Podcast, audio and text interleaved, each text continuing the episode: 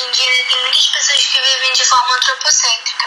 Elas acham que tudo é feito para satisfação delas, então elas acham que elas podem é, explorar de recursos da natureza, explorar é, animais no ponto de extinção, e podemos ver isso por causa do desmatamento da Amazônia e também um dos motivos é a poluição de rios e oceanos e a outra é caça e maltrato de animais.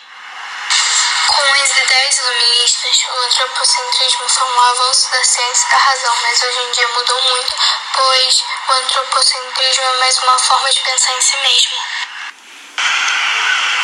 Outro conceito que nós escolhemos foi o do proletariado, porque mesmo hoje nós temos mais direitos trabalhistas, temos é, a lei do salário mínimo, muitas pessoas ainda vendem a sua força de trabalho em troca de um salário para sobreviver né, e manter a sua família.